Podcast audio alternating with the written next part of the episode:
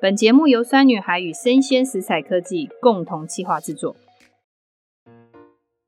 酸女孩陪你四季料理，我是酸女孩团队的创办人洋葱妈妈。我们团队鼓励大家原形饮食，加工越少，吃的越好。这一集呢，我们邀请的是厨艺科学家张志刚老师来跟我们分享，夏天到了，大家最喜欢吃什么？西瓜，对不对？然后西瓜呢，从卖场或者是从市场买回来，你就会发觉西瓜有时候都会很大块。那我们要怎么样吃才能够更健康呢？因为我们都会说啊，把它切一切，直接放在乐扣盒丢冰箱，这样对吗？然后再有就是，诶，我们常去夜市，夏天一定要喝西瓜汁，为什么夜市的西瓜汁总是比较甜？然后家里的西瓜汁好像没有那么甜，这是跟大家分享的。然后因为夏天其实都会建议大家吃一些瓜，好就做正确的排水的动作。那可是大家都会说夏天吃瓜，女生很怕凉，都觉得哎瓜是偏凉的。可是真的是瓜偏凉吗？这个我们等一下可以跟大家好好讨论一下。那我们邀请我们的厨艺科学家张志刚老师。各位大家好，洋葱妈妈好。哎，张志刚老师呢，这一次来呢，因为上次你跟我们分享了夏天凉拌，然后小黄瓜，这一次呢，我们就来主题，我们先跟大家揭露一下，就是西瓜好了。那可是呢，在揭露主题之前呢，好，我们一定要跟大家讲，就是老师一定会有个四大功法，就是他做菜的四大功法，只要学会这四件事呢，哎，你会发觉每道料理成功率或者是失败率会变低，对不对？没错，完全哎好正确。 OK，那我们来跟老师这一次一样，每一个方法都会用一种料理的方式跟大家解释，然后大家就会很快听懂。那如果呢，你们觉得还是听不懂没关系，只要回头去听《酸女孩》跟张志刚每一系列的每一集里面，我们前面都有介绍四大功法。那老师今天要介绍的杀青、快速熟成、跟美纳还有焦糖化这四种，你会用各哪一种料理或者是呃料理步骤来跟大家分享 OK，呢我先讲一个水莲好了。那水莲的话，基本上就是要高温快速加热就对了。高温快速焦，对啊，可是我每次炒水莲都会懒懒的。对，因为水莲的话，我们一般为了口感不能切得很细，都对切得粗的一段一段。但是粗的一段段，你加温的时候，家里的炉子在炒的时候，它温度传不过去，所以要全部炒熟的时候，就要等等很久以后呢，那个水莲就炒烂了。那要怎么做？呃，有一个方法就是说，你可以用滚水去穿烫一下，就是说你烧一锅滚水，水里面放点盐巴的时候，稍微爆炒一下也可以。当然，如果说你在家里的话不方便这样做，不能像馆子这样做，那有一个方法就是说，你锅子在炒的时候，锅子很热的时候，加一点点米酒去炝锅，哦利用这个米酒产生的热蒸汽，可以把旁边这些水莲就容易熟一点。啊、好，反正就是说我们不要在锅子里炒很久就对了。对，哦时间前提太你可久以就会先出用问题。烫，对不对？对，你可以用滚水去穿烫，对不对？嗯，也可以烫一下，然后再过冰水也可以，好或者过冷。水再去炒也可以啊我。终于啊找出餐厅为什么炒的水莲比较好吃了。对，它有它的可以。窍诀，对你真的下去炒，其实都会糊掉了，因为哎时间太久了。对。但还有很重要就是，你炒起来哈，你过了水捞起来的水要稍微弄干一对，点，一定要而哎啊不是干。带着水一直再去炒，那个对，那个降温就降下去了。好，这个老师之前有讲过，炒任何的东西，水分一定要沥干，这非常重要。再来第二个重要的功法叫做快速熟成。 OK，我们前一阵有讲说快速熟成肉丝要怎么处理哈，那我今天拿一个实例来讲哈，大家会觉得啊，老师你你讲这个肉丝这么麻烦，那么处理，事实上我讲一道，你们大家都有经验，你就会知道我上次讲的事，你们都有做过。嗯，豆腐干肉丝，它是放里脊肉，哦里脊肉很容易收缩，变得很硬很柴，所以大家一般来讲都说啊，我用酱油腌一下，呃，入味。其实我会讲说，它的入味其实不是最重要的道理，真正重要是说让它这个保汁性高，会比较嫩。然后呢，太白粉有一点点，对不对？但是还有呢，你炒的时候温度上升不要太快，分两段式加热，慢慢加热的时候，它有机会做到快速熟成，肉质就会更嫩，是这样的原因。哇，OK，所以你就发觉光炒豆干、炒肉丝，这也是跟快速熟成有很大的关系。然后再来呢，就是美纳反应， OK，我讲梅纳就是说我举个例子哈，很多家里有人长辈就是吃那个青菜豆腐汤，对啊，吃久了大概都会翻脸了，就这么难吃，怎因么为它吃？味道真的偏平啦，对，而且天天吃谁受得了，对不对？嗯嗯但是如果说他可以吃蛋奶素，我有个方法嗯可以解，很方便。好，你把蛋哈在油锅里煎到恰恰，多煎几个，煎个三五个都可以，哦煎到恰恰。 ，OK，然后拿一个纱布来把这个蛋啊煎好的这个恰恰的蛋荷包蛋放在纱布里炸起来以后呢，放在汤里面一起煮。煮的时候，这个蛋白啊，这个恰恰的蛋白，这个梅纳香味，通通跑到水里去了，这个汤就很好吃。哦，这个青菜豆腐汤就是有带有蛋白质的香气，对，但是煮过这个蛋白都烂掉、糊烂掉，所以你拿起来以后呢，你如果舍不得丢，你把这个胡乱蛋白这种东西嗯，和一点点面粉或太白粉都可以，放点盐巴去炸一炸，也可以嗯吃。也那可以吃。对对，可是这个汤就很好吃了。嗯，然后这样可以解决一些很多吃素的，有没有发觉？常吃青菜豆腐汤之后，都觉得哎，真的就是吃青菜跟豆腐。没错 OK 没错 OK，好，那最后我们讲焦糖化， OK，胶囊化我还想讲一个，就是果糖哈，水果里面有很多果糖。嗯然后我们现在很多人造的果糖是拿玉米的梗子，因为梗子是甜的，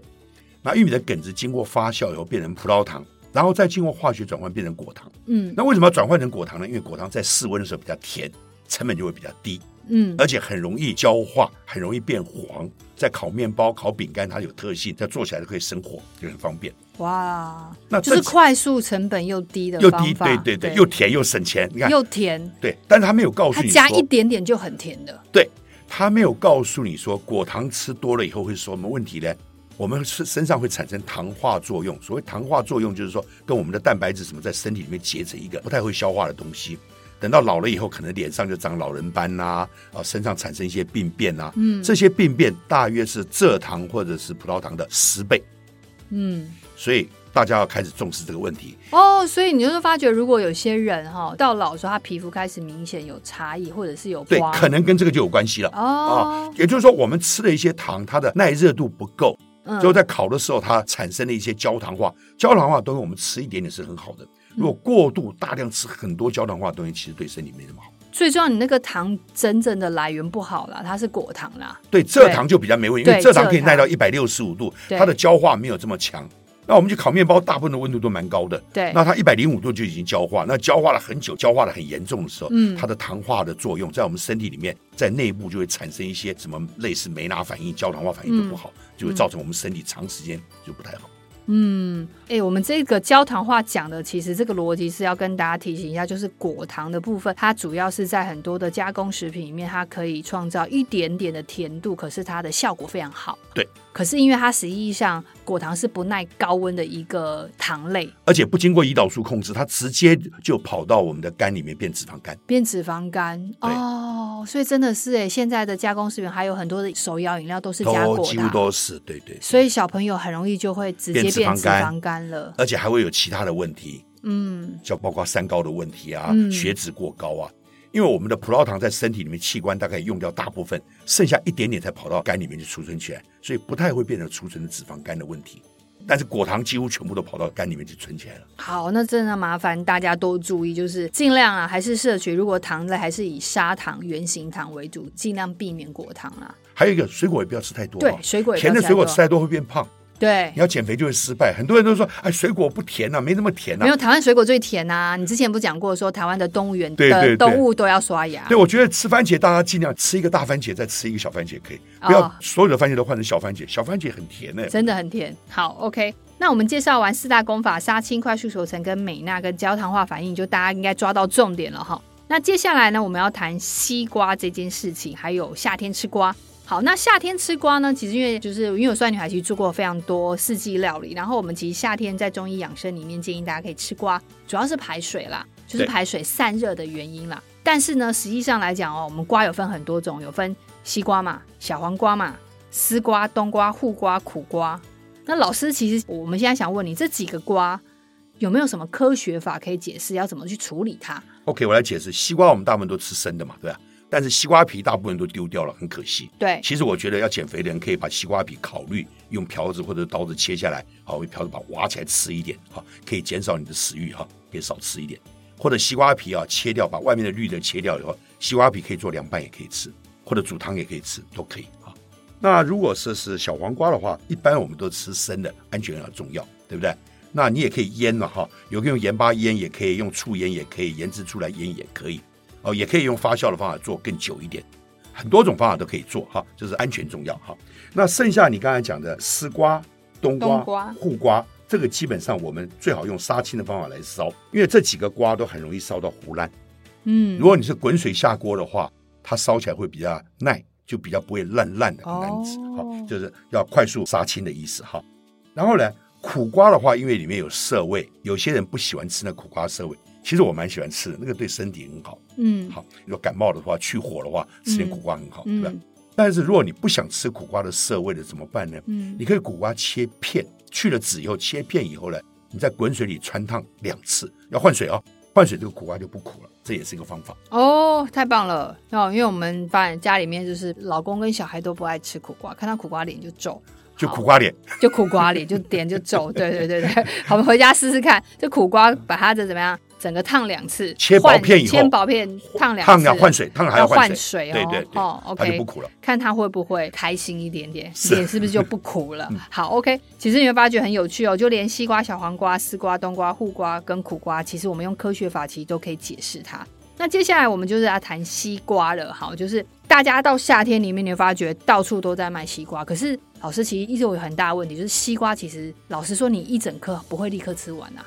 是，那我们大部分方法是怎么样？回来就只是把它切，切完之后就怎么样，放在乐扣盒丢冰箱，哎，这个很危险的。为什么会危险啊？不就是白吗？我也有盖上乐扣盒啊，我有丢冰箱啊好，，我要问解题释会一在哪件里事？哈，空气里面都有菌，但你在切的时候，西瓜还是温温的，对不对？你切了，你放到肉客盒里，你就知道了，你大部分现在家庭都是收入不错的时候，盒子就越来越大，家里吃人多的时候越来越大，对，然后整个肉客盒放进去的时候，你会放在哪一个地方？放在冷藏冷还是藏冷冻？啊，一定是冷藏、错啊。哎，为什么要放冷冻？你放冷藏的话，降温的速度很慢。这个盒子要降温降到四度，可能要三四个钟头。哦，这时候里面这么甜又这么软嫩，那我刚才讲空气是不是你在切的时候，它的落菌是不是落在西瓜上面？没错，它就是培养。你要知道哦，细菌是每二十分钟会成长一倍。如果这个细菌你从早上切了放到晚上八个小时后，有机会一颗细菌变一百万颗。啊，好可怕、啊。你自己用数学，算一下就知道，每嗯哼二十分钟双倍。嗯哼，好，那这个时候呢，你吃的时候，你身体耐不住这么多菌的时候，你猜你会怎么办？拉肚子答对了。